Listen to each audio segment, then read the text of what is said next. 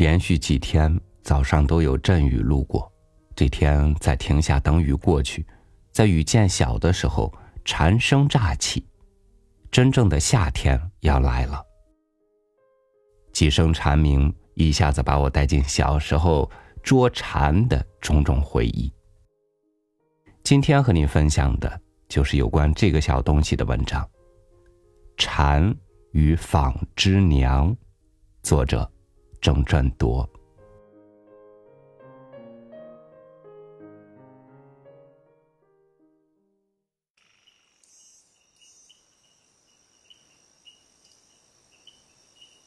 你如果有福气，独自坐在窗内，静悄悄的，没一个人来打扰。一点钟、两点钟的过去，嘴里衔着一支烟，躺在沙发上，慢慢的喷着烟云，看它一白圈一白圈的升上。那么，在这静静之内，你便可以听到那墙角街前的鸣虫的奏乐。那鸣虫的作响。真不是凡响。如果你曾听见过曼杜令的低奏，你曾听见过一只洞箫在月下湖上吹奏着，你曾听见过红楼的重幔中透露出的弦管声，你曾听见过流水淙淙的由溪石间流过，或你曾倚在山阁上听着飒飒的松风在足下拂过。那么，你便可以把那如何清幽的鸣虫之叫声想象到一二了。虫之乐队因季候的关系而颇不同，夏天与秋虫的虫声便是截然的两样。蝉之声是高旷的、享乐的，带着自己满足之意的。它高高的吸在梧桐树或竹枝上，迎风而唱，那是生之歌，生之盛年之歌。那是结婚曲，那是中世纪武士美人的大宴时的行吟诗人之歌。无论听了那唧唧的漫长声，或叽咯叽咯的较短声。都可同样的受到一种轻快的美感。秋虫的鸣声最复杂，但无论纺织娘的叽嘎，蟋蟀的叽叽，金铃子的叮铃，还有无数无数不可名状的秋虫之鸣声，其声调之凄异却都是一样的。他们唱的是秋之歌。是暮年之歌，是谢露之曲。他们的歌声是如秋风之扫落叶，怨妇之奏琵琶，孤峭而幽奇，清远而凄迷，低怀而愁肠百结。你如果是一个孤客，独宿于荒郊逆旅，一盏盈盈的油灯，对着一张板床。一张木桌，一二张硬板凳，再一听见四壁叽叽吱吱的虫声渐作，那你今夜便不用再想稳稳的安睡了。什么愁情、相思，以及人生之悲感，都会一串串的从根儿勾引起来，在你心上翻来覆去。如白老鼠在戏笼中走轮盘一般，一上去便不用想下来气息。如果你不是一个客人，你有家庭，你有很好的太太，你并没有什么闲愁胡想，那么，在你太太已睡之后，你想在书房中静静的写些东西时。这唧唧的秋虫之声，却也会无端的窜入你的心里，翻掘起你一向不曾有过的一种凄感呢。如果那一夜是一个月夜，天井里同是银白色，枯秃的树影，一根一条的，很清朗的印在地上，那么，你的感慨将更深了。那也许就是所谓悲秋。秋虫之声，大都在蝉之夏曲已告终之后出现，那正与气候之寒暖相应。但我却有一次奇异的经验，在无数的纺织娘之名声已来了之后，却又听见满耳的蝉声。我想，我们的读者中有这种经验的人是必不多的。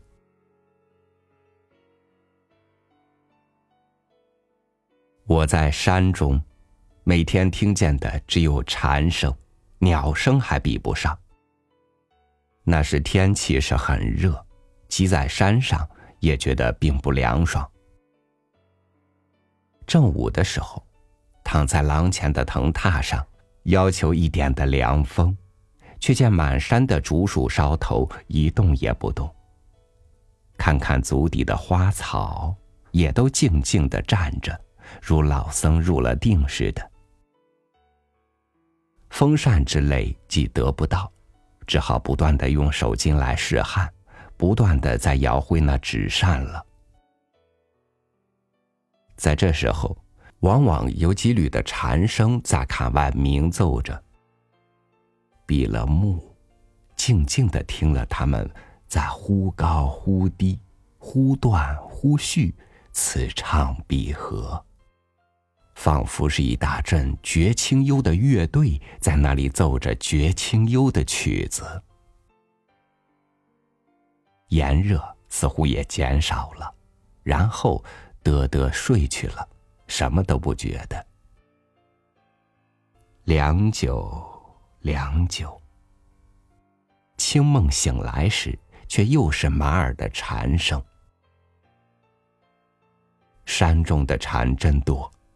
绝早的清晨，老妈子们和小孩子们常去抱着竹竿乱摇一阵，而一只、二只的蝉便要跟随了朝露而落到地上了。每一个早晨，在我们翠竹轩的左近，至少是百只以上之蝉是这样的被捉，但蝉声并不减少，长长的。一只蝉，两只蝉，叽的一声飞入房内，如平时我们所见的青油虫及灯蛾之飞入一样。这也是必定被人所捉的。有一天，见有什么东西在坎外倒水的铅斗中，咯嘟咯嘟的作响，俯身到坎外一看，却又是一只蝉。这当然又是一只俘虏了。还有好几次，在山脊上走时，忽见矮林丛中有什么东西在动，拨开林丛一看，却也是一只蝉。它是被竹枝竹叶阻挡住了，不能飞去。我把它拾在手中，同行的新南先生说：“这有什么稀奇？”放走了它吧，要多少还怕没有？我便顺手，我便顺手把它向风中一送，它悠悠扬扬的飞去很远很远，渐渐的不见了。我想不到这只蝉，就是刚才在地上拾了来的那一只。出道时。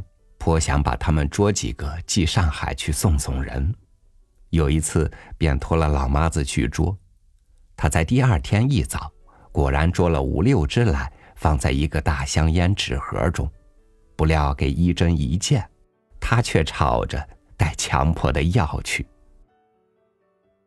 我又托那个老妈子去捉，第二天又捉了四五只来，一针的纸盒中却只剩下两只活的。其余的都死了。到了晚上，我的几只也死了一半，因此寄到上海的计划遂根本的打消了。从此以后便也不再托人去捉，自己偶然捉来的也都随手的放去了。那样不经久的东西，留下了它干什么用？不过孩子们却还热心的去捉。一针每天要捉至少三只以上，用细绳子附在铁杆上。有一次，曾有一只蝉居然带了红绳子逃去了。很长的一根红绳子拖在它后面，在风中飘荡着，很有趣味。半个月过去了，有的时候似乎蝉声略少，第二天却又多了起来。虽然是叽叽的不息的鸣着。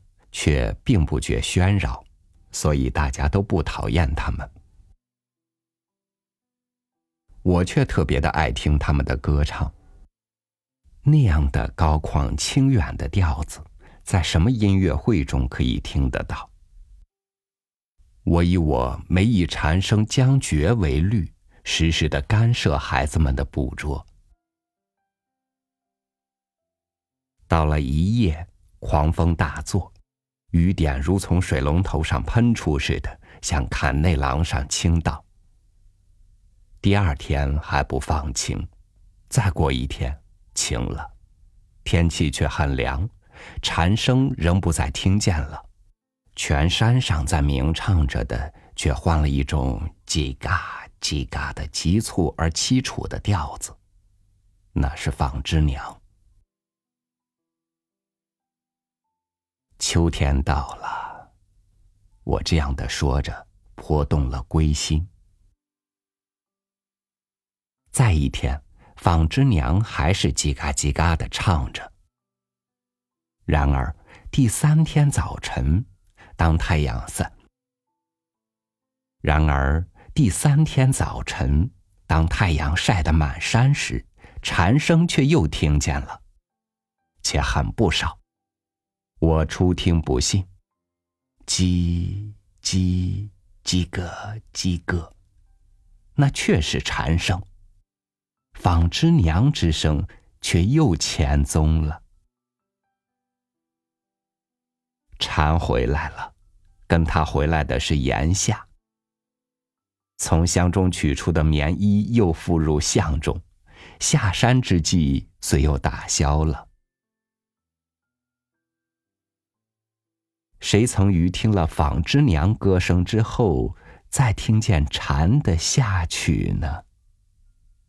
这是我的一个有趣的经验。